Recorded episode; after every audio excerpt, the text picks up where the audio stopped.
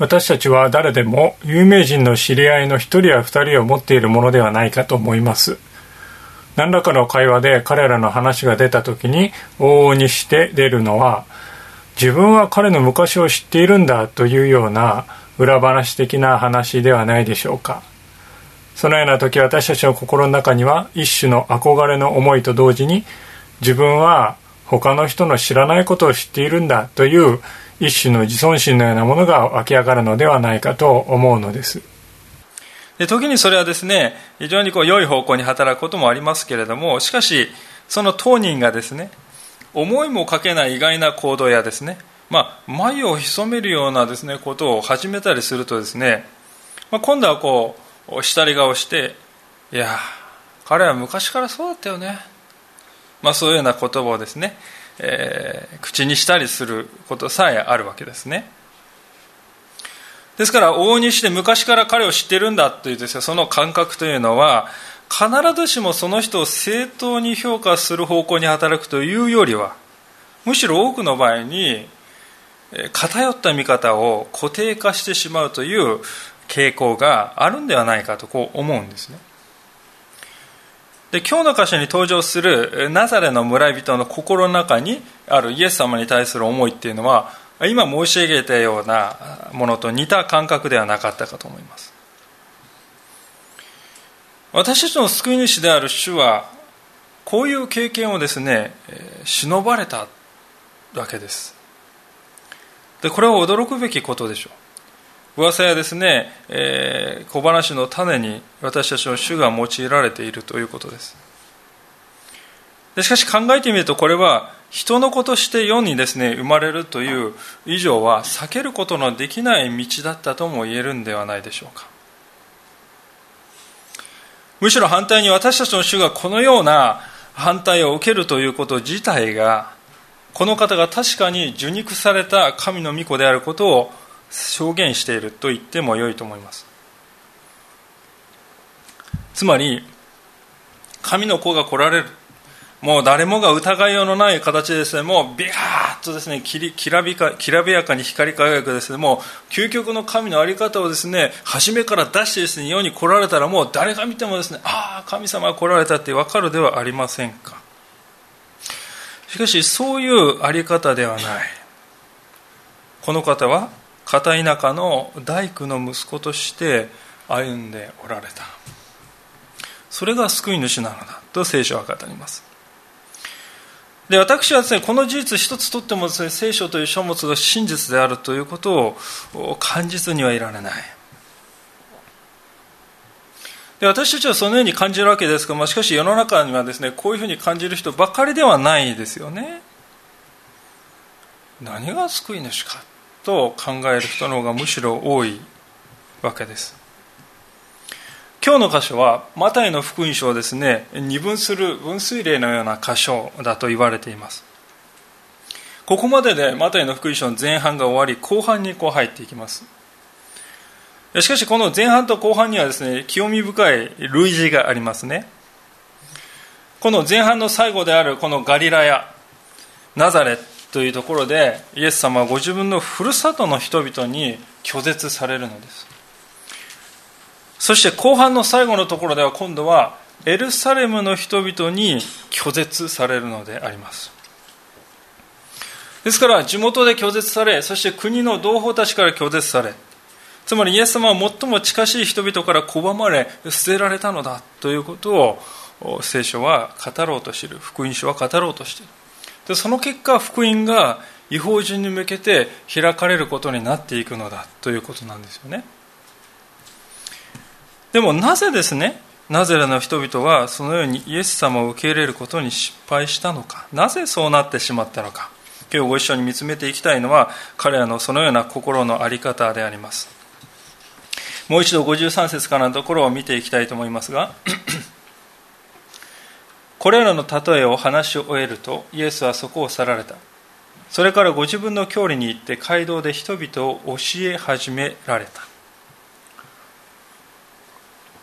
まあ、イエスはそこを去られたと書いてあります。これまでイエス様はですね、13章でずっと天の御国の例えっていうのを語っていました。ガリラの湖畔ですね。で人々に向かってそれを語り家に帰ってきてですねおそらくまあこれはペテロのカペナームというところでペトロの家であっただろうとこう言われていますがそこですね弟子たちに向かってこれはこういうことでしたよということを説明してくれていたわけですよ。でイエス様はその場所を去って故郷に来たふるさとに来たナザレというところですね。でしかしそのナザレでイエス様はシナゴーグまあ、集会場ですよね。そこに、えー、立って語ったメッセージがイエス様のこのナザレでの平穏だったかもしれないその日々をですね一変させることになってしまったとこう書いてありますね。54節後半からあります。すると彼らは驚いていった。この人はこんな知恵と不思議な力をどこで得たのでしょう？この人は大工の息子ではありませんか？彼の母親はマリアで彼の兄弟はヤコブヨセフシモンユダではありませんか？妹たちも皆私たちと一緒にいるでありませんか？とすると一体この人はこれらのものをどこから得たのでしょう？ナザレの人々はですねこういぶかっているわけであります。しかし、ここでですね、まず把握しておきたいことは、ナザレの人々はイエス様がです、ね、驚くべき教えを語っていて、驚くべき奇跡を行ったという、それ自体をですね、拒んでいる、否定しているんじゃないということです。そんなもんありゃしないんだと言って現に見たことをですね否定するようなそういうような頑固さっていうのはナザレの人々にはない。でしかし彼らが当惑したのはその奇跡が一体どこから出てきたのかという出どころであります。でもちろん出どころを聞いた時にですねああそんな素晴らしいものがあるのなら私も行ってそこから学びたい、えー、というようなそういう肯定的な思いなどではなくてむしろ出どころを問うということはどういうことかというとですね本当にこの男の知恵とか力っていうのは神様から出たものなのだろうか。悪魔から出たんじゃないかっていうようなですねそういうような疑いももを持っているということであります。というのはナザレの人々はですねイエス様を見てですね確かにこのイエスは我々の村の出身であるということを認めないわけにはいかない。彼らイエス様はですね幼い頃から知っているのであります。もううちの子供たちのような幼い頃からですねやんちゃもしたかもしれないですねいたずらもしたかもしれないそういう時代から知っているのであります、まあ、イエス様はですねいたずらを一切しなかったっていうふうに私はですね思うことはできない。でもちろんこのナザレの村人たちはイエス様の家族もですねヤコブ、ヨセですね、えー、シモン、ユダっていう4人の男兄弟に女兄弟までいて大家族ですね。全部知っています。でしかもガリラヤですからエルサレムと違って高等教育立法の高等教育を受けるということは難しいですよね。じゃあイエス様はナザレ以外のところにま留学しに行って高等教育を受けて帰ってきた。そんな話も聞かないしありえない。イエス様はこれまで30年以上にわたって、えー、大工として歩みイエス様が作ったですねおそらく品々とかあるいはまたイエス様がですね作った家々がですねナザレにはですねあるわけですよ。みんなこれはあのイエスが作った器だよみたいなですね。そういう感じですね。しかもイエス様が話している言葉もですね標準語というよりはまあガリラヤなまりでですねまあ間違ってもあのエルサレムの人々が話すような上品な言葉とは違っている。つまりナザレの人々にとってのこのイエス像というのは、いや俺たちと同じ田舎者だよねっていうですね。それ以上の何者でもないんです。でそのですねイエス様イエスがある日を境にですねある日を境にですよ。突然奇跡を行うようになり突然驚くべき知恵を用いてですね、シナゴーグで人々に向かってですね、イザヤ書の巻物を開いてですね、今日この御言葉がその通りに実現したのです、皆さん。なんて語るようになりました。だから人々は驚いたのであります。いや、あいつどうしま、どうしちまったんだよ。そういう感じですよね。ですから私はですね、このナザレの人々は驚いたっていうのはですね、決して無理もない、これ普通の反応ですね。誰でも驚くに違いないからであります。しかしナザレの人々にもし問題があったとすればそれは驚いた後のことだったですね。それは57節でありますがこうして彼らはイエスにつまずいたと書いてあります。このつまずいたことがナザレの人々の問題の中心であったわけですね。でここでですねこのつまずいたと訳されている言葉なんですが実は、ね、つまずいたっていうとちょっと軽い印象を与えるかもしれませんね、まあ、スカンダリゾーというですねスキャンダルという言葉の語源になった言葉ですけどもえー、まあ、スキャンダルとはちょっと意味が違いますね。もともとのスキャンダリゾーという言葉。それはどういう言葉かというとですねまあ、そもそもここでつまずくと訳すとですねちょっと小石みたいなのがあって「ちょっと」とか使われて「あっとっとっと」って言ってですね、えー、すぐに立ち上が回復して何事もなかったように歩いていったそんな感じにつまずいたっていうと、まあ、ちょっと失敗したっていうような感じるかもしれませんがしかし英語の聖書を皆さんお持ちの方ここを読みますとですね、えー、彼らはあテイクオフェンスしたっていうふうに書いてあるんですね。テイクオフェンスって、オフェンスって攻撃ですよね。ですから、テイクオフェンスっていうと腹を立てるとか憤慨したとかです。そういう意味なんですよ。ですからここですねナザレの人たちはイエス様にただですおっとって言ってつまずいたっていうそういう話じゃなくて腹を立てて憤慨したんであります。で実際ですねルカの4章の並行箇所を見るとですねこの箇所と同じことをじじじ、えー、同じ出来事を扱っている箇所を見るとイエスナザレの人々はですねこの時イエス様のメッセージを聞いて怒ってですねイエス様を崖から突き落としてやろうって言ってですね、えー、そんなことまでしたって書いてあるんですよ。ですからここでナザレの人たちはイエス様のですねシナゴーグで教えを聞いてふんまあすごいよね。でもあいつ大工の息子だよね。それだけだよ。まあ今日は言う話を聞いたよ。うん。そう言ってですね解散したっていう話じゃないんです積極的にイエス様に反対したのであります。命を狙うほどに反対したのであります。でその姿をご覧になったイエス様は深い悲しみとともにこう言われたのですね。それが57節の後半ですがしかしイエスは彼に言われた。預言者が尊敬されないのは自分の郷里家族の間だけです。ここで見逃してはならないことはイエス様がご自分を預言者になぞらえていることです。イスラエルという国において預言者という言葉には特別な意味があります。皆さんご承知に最初の預言者であるあのモーセそしてまたサムエルイザヤエリアエレミアヨナ神の言葉を人々に知らせてですね民を導いてきたのはイスラエルにおいては常に預言者でありました。しかしもう一つ言えることはイスラエルの歴史において預言者という人々はですねほぼ例外なく激しい迫害を受けてきたということも事実でありますエリアとかエレミアといったですね人々はその顕著な例であります折しもですね、私たちがですね、次に見ていく14章をですね、見ますと、最後の預言者と言われるこのバプテスマのヨハネが処刑されるというですね、場面が書かれているんですよね。で、その前にイエス様がですね、ご自分を預言者になぞらえているということは何を意味するかというと、預言者が必ず受けてきた過酷な迫害をですね、その歴史のですね、系譜にイエス様も連なろうとしているということですね。ふるさとなんですふるさとにもかかわらずイエス様を殺そうとさえしたナザレの人々の姿があるんですその人々の姿を通してやがてイエス様は愛する同胞であるユダヤ人から十字架につけられるのだというそういうイエス様の未来を預言者という言葉で私たちに暗示しようとしています。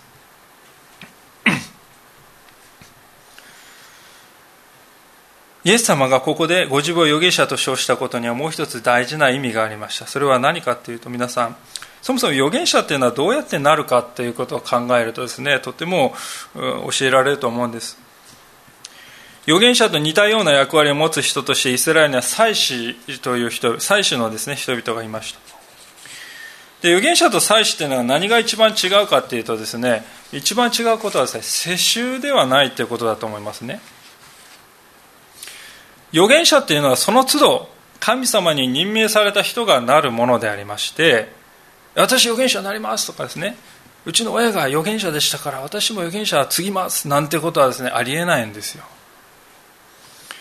例えばあのモーセはですね80歳にして神様に出会って召されて預言者となってもう私の人生は終わったと思っていた時に彼は預言者になったのです。そのように人生のある時に神様の命令を受けて預言者として立てられるそれがイスラエルにおける預言者の常でありました。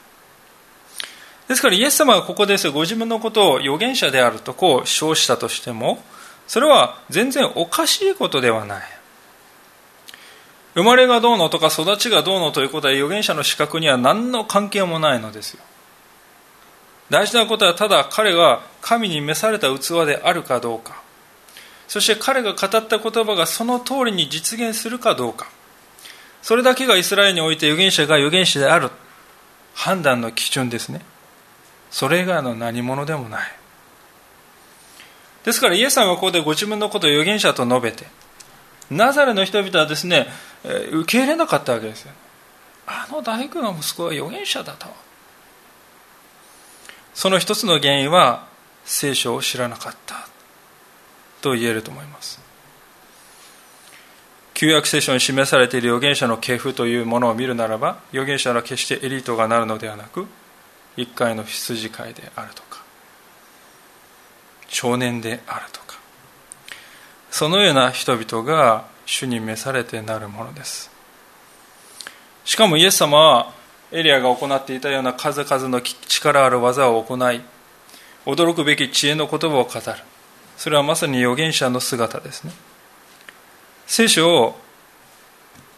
曇りのない心で見てきた人ならばその在り方を見てあ彼は預言者にされたのだと分かるんです。ことは自明であるはずだったところが彼らはそれに失敗した。一体何がそうさせたのか。それが今日の短い箇所でが私たちを教えとする中心的なポイントであります。第一の原因は55節から56節にあるようにもうここでこの人はこれこれの人じゃないかこうじゃないかってこういろいろ言ってますね。これはつまりどういうことかっていうとああ我々は彼を知ってるよねっていうですね先入観であります。先入観を持ってイエス様を見ていました。ある仲介者はこのことを次のように述べております。ナザレの人々の主たる過ちはイエスを以前自分たちが知っていた彼の在り方の枠内に自動的に制限したことである。このことのゆえに彼らはイエスをそのメッセージとその行いとを基準にして評価するということができなくなったとこう言うんですね。違法人はですね、そのうちイエス様を喜んで受け入れました。まあ、聖書の中に、福音書の中にすら違法人の姿が出てきます。あのスロフェニキアのですね、女を皆さん覚えているでしょうか自分を犬にさえ例えられたのに、犬でもパンくずをいただくと言って食い下がって癒しをいただくんですね。福音書の中に出てくる違法人というのは、おしなべてイエス様に対する真実な信仰で示します。しかし、ユダヤ人はですね、おしなべてイエス様を受け入れない。その原因は何があるかというと、我々我々は彼を知っているというその感覚です。でそのですね態度の違いがそのまま福音に対する応答のですね180度の違いとなって出てくるんですよねでしかしともするとこういう性質というのは実は私たちのうちにもあるんではないかと思います年数がですね経ったクリスチャンが過ち陥りがちな過ちというのはですね私はもう聖書を知っているんだというこういう傲慢であります。以前お話したことがあったかもしれませんが私はあるキャンプに行った時にある青年がキャンプ場に聖書を忘れて帰りました。でここに名前を書いて名前をパッと開けるとそこに名前を書いてああ彼だなと言って電話をかけました。その彼がですね、開口一番、ああ、聖書がですね、あ聖書すいません、とんでもないことしました、すぐ送ってくださいって言うかと思ったらですね、彼は、ああ、大丈夫です、もう聖書は全部頭の中に入っていますから、とこう言いました。若いなと思いましたけれども、でも、私たちの中には実はそういう感覚があるんではないか。成長するクリスチャンというのはどういう人かというといつも自分の先入観をリセットできる人だと思います。新しく出た新刊書を読むようにしてですね御言葉を読むことのできる人は成長していく人だと思います。私たちが時折聖書を読んでも何も恵まれないということがあります。その原因はですねほとんどの場合に聖書がですね難しすぎるからではなく私たちがああもう分かってるよ。ここねこういうねこういう話でこういう適用でこういうふうにね考えればいいんでしょう。というそういう目で聖書に向き合っているからであります。ですから私たちはですね聖書から恵みを受ける前にですねまず自分自身のそのような先入観に打ち勝たないといけない。いやもう分かってるよ。この箇所はこういう箇所だよ。その次はねこうでね。その次はこうでしょ。こういうふうに続いていくんだよ。こういう感覚をで捨てなければならない。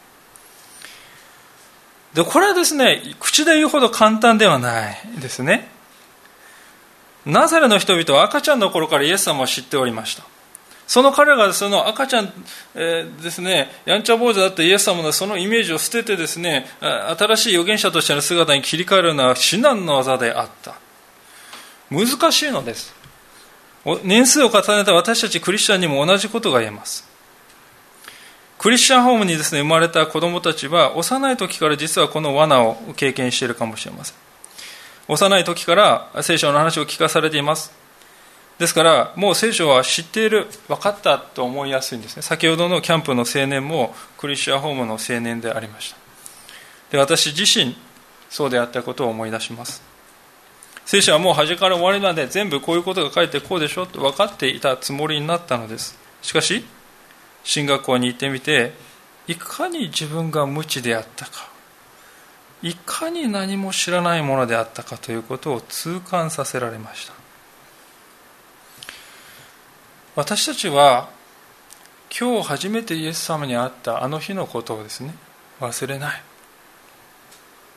そのように御言葉に向き合う。それができるだろうか。それが今日私たちにまず問われていることではないか。そう思うんですね。ナザレの人々の心の中には先入観がありました。それは私たちの問題でもありましたけれども彼の中にもう一つ別の問題もあったと思います。それはかたくなさというものであります。先ほどですね、自分はもう知っているという先入観の問題について触れたわけですが、しかし、そこでですね、たとえ先入観を持ってたとしても、もしナザレの人々がね、いや、我々は彼を知っているんだけれどもね、でもまあ、そう言うんなら、今ここでもう一度、そういうことは一旦置いて、このイエスの言うことを考えてみようか、みんな。そういう心をですね、わずかでも持っていたら、人々はナザレの人々はイエス様はどう生い立ちがどうのということにですね心を奪われるのではなくてこのイエスという男が何を語っているかそのメッセージの方に注目したであろうにとこう思うんですよ。ところがそうしなかったわけです。何が原因かというとおそらく初めからイエスのメスイエス様のメッセージを受け入れる気がなかったということでしょう。イエス様のメッセージを受け入れたくないのでそれはどういう理由か分かりません。こんな若造に言われたくないと思うそういうプライドかもしれません。あるいはまたこんなところから出るはずがないというですねそういう傲慢な思いなのかもしれない。何がそうさせるのかははっきりと分からないけれどもさまざまな理由があると思いますけれども人々はですねこのイエスという男のメッセージを私は聞かない。なぜなら彼は大工の息子だからだ。大工の息子に過ぎないんだ。イエス様のメッセージを聞かない言い訳としてこの男は大工の息子に過ぎないと言ったわけですよね。正式な教育も受けてない。大工の息子の言うことなんか聞いてられるかというわけでしょう。で実はこれと似たようなですね言い方というのが私たちの国の中でもよく見られるのではないかと思います。例えば私たちも耳にしたことがあると思いますけれどもいや日本には日本の宗教がありますよ。外国の宗教は必要ないですね。そういう言い方をする人がいます。一見するともっともらしく思えるんですけれどもよく考えるとこれはですね大工の息子の言うことなど聞かなくてよいんだと言っているのと本質的には同じではないでしょうか。大事なことはその教えがどこから出てきたかというものではない。何を語り何を教えているかというその内容の方であります。そしてそれを裏付けるです、ね、証拠があるかどうかというこれが一番大事なことであるはずですがしかしその順序が反対になるんですね。いや内容はいいから。どこから出たかが問題なんだ。それで物事を判断した気になるのです。初めから私は聞くつもりがありません。その言い訳としていやあれはよその宗教である。という言葉を持ち出すのであります。本当に謙遜な人というのはどのような人に対しても聞く耳を持ちしかもその人が聞いた内その人から聞いた内容を正しく吟味することができる知恵を持っている人だと思います。私たちはクリスチャンとしてそういう人でありたいとこう思うんですね。しかしどうでしょうか？ともすると私たちを他の人が見たときに他の人が私たちを見たときに実はこの箇所におけるナザレの人々のようなナザレの村人のように見えるのではないかと思うことがあるんです。私たちはイエス様の視点だけで見てですこの箇所を見てああナザレの人で頑固だよねって分からずやでねどうしようもないっていうふうに見てしまうんですけれどもしかし私たち自身がですよ私たち自身が他の人々やあるいはイエス様自身ご自身に対して実はナザレの人々のように振る舞っているんではなかろうかと。そう感じるんですね。いやいやいや私はそんなことありませんよ。とこう思うかもしれません。そんな性質はないですよ。って使徒の中にも同じように考えている人がおりました。マタイの16章のところ少し後ろのところでこういうですねやり取りよく知られた有名なやり取りですがこういうやり取りがありますね。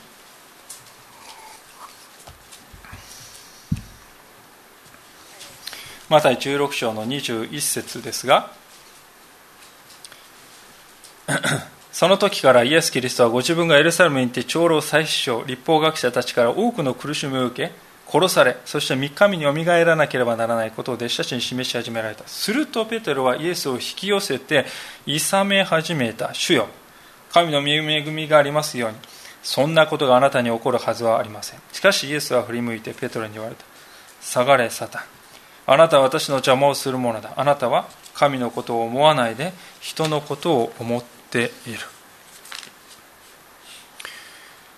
明らかにこのところでペテロは私が考えるメシアとはこのようなものであるというその先入観そのイメージにイエス様を当てはめてそれでイエス様を判断しそれでイエス様をいさめたって書いてます。このいさめたって言葉はです穏やかでない言葉ですよ。もうほとんど非難っていうようなんですね。何言ってるんですかイエス様ってですね。そういうですね言い方であります。でそれに対するイエス様の夫って有名ですね。下がれサタンってですね。生きていながらサタン呼ばわりされた人っていうのは聖書の中でですね見てもそういないですよね。もう最大級の厳しい言葉です。ペトロだけの話ではない。イエス様のですね先をですね整える人最後の預言者と言われた。でそしてですね女から生まれた者のうちでこの人より優れた人はいないってイエス様に言われた。バプテスマのヨハネという人。彼も牢屋に捕らえられた時にイエス様はこういうことをしている。貧しい人のところに行き主税人とかですね罪人と一緒に食事をしているっていう報告が来た時に分からんってなってきたんですね。で弟子たちを使わして本当にあなたは救い主なんですか？他の人を待つべきでしょうか？なんて質問するんですバプテスマのヨハネもイエス様の姿を見てつまずいたんですね。救い主はこのようにして来る。メシアとはこのようなものであるべきだ。そういう予想した姿と実際の姿があまりに違っていたからであります。ペテロでさえもこのような過ちから逃れることはできずヨハネでさえもそうであったというこの事実はですね私たちは誰もが同じですね過ちに陥りうるということですたとえクリスチャンとして何年過ごしてこようが、たとえどれほど生活習慣に気をつけていようが、そのようなことに関わりなく、私たちの中にはイエスにつまずく性質が確かにあるんだということですね。誰もが同じ穴に落ち込みうる。私たちが救い主は核あるべきなんだ、こうあるべきなんだ、こうしてくれるべきなんだ、そういう思いを少しでも持ったときに、私たちはまたイエス様につまずくかもしれません。私たちはそうではなくて御言葉の証言に耳を澄まさなくてはならないと思います。聖書が語るイエス様の姿だけを見つめていく。そしてそれによってこの方がどのようなお方であるかを知らなくてはならない。でそれ以外の方に頼ろうとするときに私たちはイエス様につまずくんですね。それほどに私たちの先入観や思い込みというものは根強い。そして神様の救いの計画を妨げるものにさえなりうるんだということです。じゃあ私たちは先入観を完全に捨て去らないとイエス様を信じられないならろうか。必ずしもそうではない。私たちは誰一人先入観から完全に自由になるということはできないでしょう。でも私たちの中に自分のうちにそういう思い込みがあるということに気づいていればその罠に陥ることを避けられるんですね。でもこれが難しいのです。私は先入観がある人間ですって宣言する人はいまだかつて皆さん見たことあるでしょうか。認める人は稀であります。日本人にです、ね、アンケートを取るとです、ね、ほとんどの人が私の判断基準は公平で中立だっていうです、ね、アンケートに丸をつけて提出するでありましょう。私たちの中にはそういう感覚があります。でもはっきり申し上げたいことはもし私たちのうちに先入観がなかったらつまずくことはありえないということなんです。というのはこの箇所でですねつまずいたと訳されている言葉は、まあ、スカンダリゾーというです、ね、言葉だと先ほど申し上げましたけれどももともとはどういう場面で使ったかというとですねオリジナルの意味は動物をですね罠にかけて捕まえるそのためのですね行動を示す言葉なんであります。私たちはですねどうでしょうか？自分の目の前にですね落とし穴がですね仕掛けられているって分かっていたらですねそこにみすみす落ちる人はいません。落ち込むの罠にかかるのはです、ね、そこにはこんなとこ何にもないよって思っている人が落ちるわけです。罠にかかる動物は時にですねもう落ち込んでですね罠にかかった瞬間にはですね命を落としていて自分は罠にかかったということも知らない。で命を落とす者もいるかもしれません。そういう罠というものが存在があるんだ自分のうちにあるんだということを知っているということは重大な意味を持つわけです。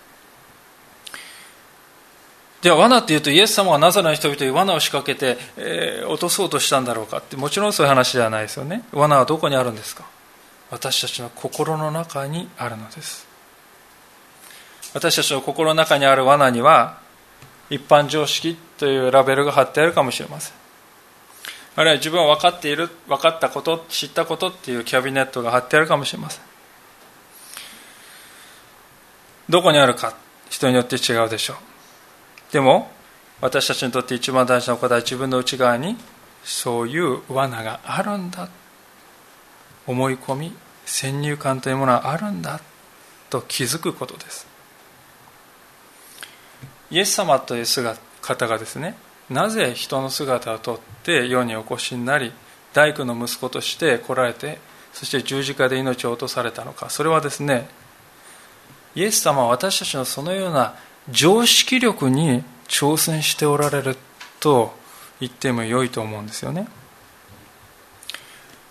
常識で考えるとですよ。あらゆる点から見てですねナザレの田舎のナザレの大工の息子が世界を救う救い主であるなどと主張することは常識外のことであります。想定外のことであります。ですから途方もないですね。高いつまずきの岩がこの方の周りにはゴロゴロゴロゴロですね転がっているように見えるんですよね。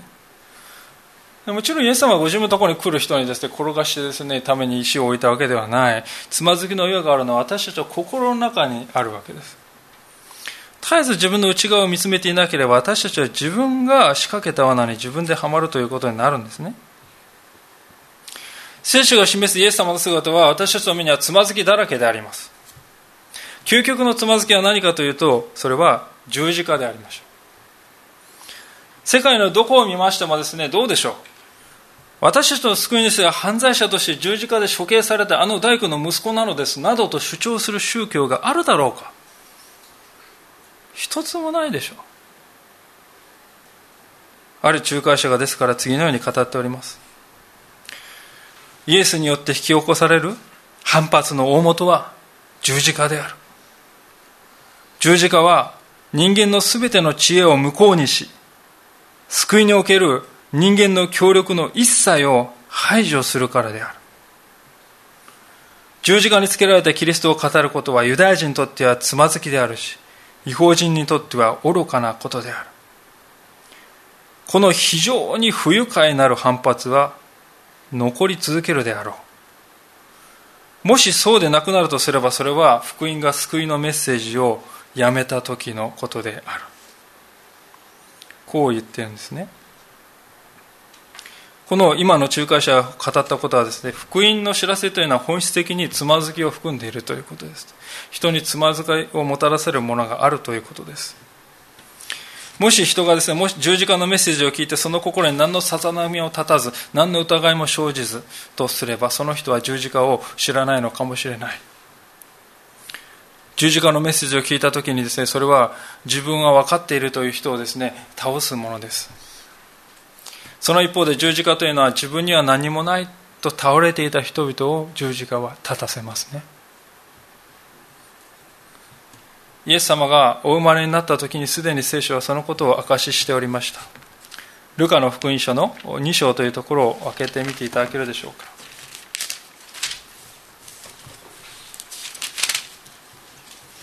ルカの福音書の2章の34節です。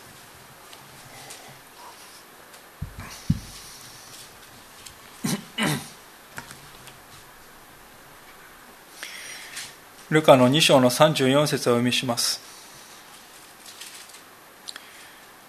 またシメオンは両親を祝福し母マリアに言った。ご覧なさい。この子はイスラエルの多くの人が倒れまた立ち上がるために定められまた反対を受ける印として定められています。シメオンがイエス様をお生まれになった時にマリアとヨセフに対して語った、まあ、マリアに対して語った予言の言葉ですよね。でも私はこれを長らく不思議だなと思っていました。イエス様はイスラエルの多くの人が倒れる印だと言ってえ救うんじゃないですか？なぜ倒れるんですか？と思いましたね。でも今日の箇所を見るとこれがわかるんではないでしょう。自分の力で何でも成し遂げて私は物事を悟っている知っていると思う人は十字架につまずいて倒れるということです。結果的にその命すら倒れるということになるんです。その一方ですでに倒れていた人。もうどうにもならないと思って倒れていた人はですね冷たい墓を経験されたイエス様の姿を見て慰められるんですね。同じように倒れてくださったお方を見て慰められるんです。そしてこのイエス様と共に墓を打ち破って新しい命を受けて今度は立ち上がるんですね。この子は立ち上がるためにの印として定められているとも紙面は言いました。十字架のメッセージには常にこの両面があるということです。イエス様の生涯を見るときに私たちはいつも一体自分はどちらのものなのか。十字架のメッセージにつまずいて倒れるものなのか。しかし立ちいや立ち上がるものなのか。それを心に問うていく必要があるでしょう。なぜならば今日の箇所の最後にはこう結ばれているからであります。マタイの13章最後の箇所を見て終わりたいと思いますが。そしてイエスは彼らの不信仰の上にそこでは多くの奇跡をなさらなかったとこう結んでいます。この箇所でははっきりとナザレの人々の不信仰が原因でイエス様は力ある技を行わなかったと書いてあるんですね。イエス様に対してどういう態度を示すかということがその人の周りで起こることさえも関係してくるというですねことを聖書は書いて記しているわけです。ナザレの人々は今現に目の前に救い主がおられるのに他の町の人々は受けたですね数々の恵みを受け損なってしまったんですよ。それどころか信仰の灯火も失っていくことになる。ですから私たちが福音を聞くためには謙虚さが必要であります。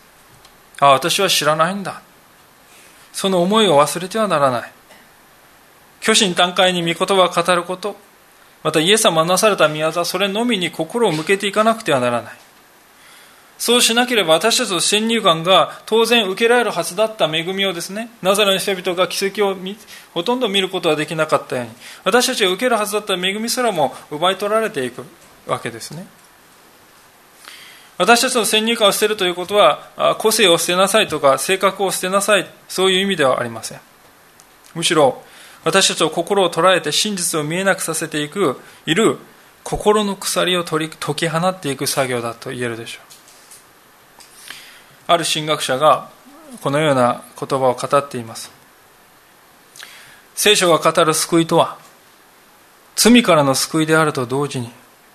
自分自身からの救いでもあるそう言ったわけです。聖書が語る救いは罪からの救いであるそれと同時に自分自身からの救いでもあるとこう言いました。これは確信をついている言葉だと思います。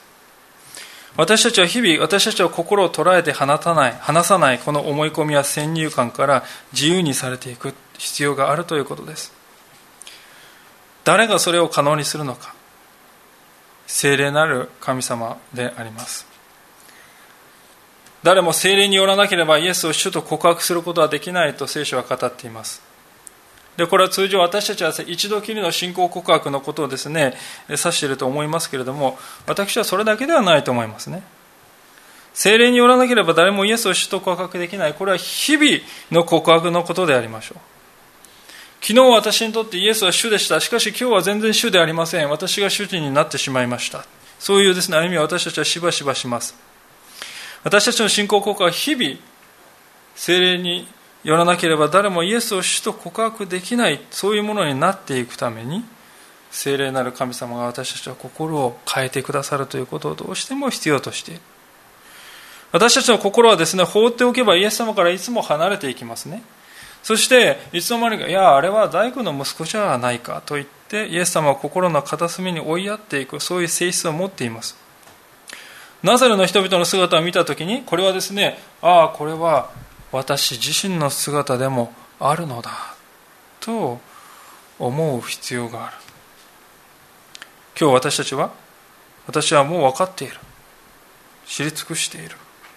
そのような感覚に徹底的に死ぬものでありたい。今日福音に初めて出会ったかのような思いで御言葉を見つめていくものとなりたい。そう思わされます。お祈りいたします。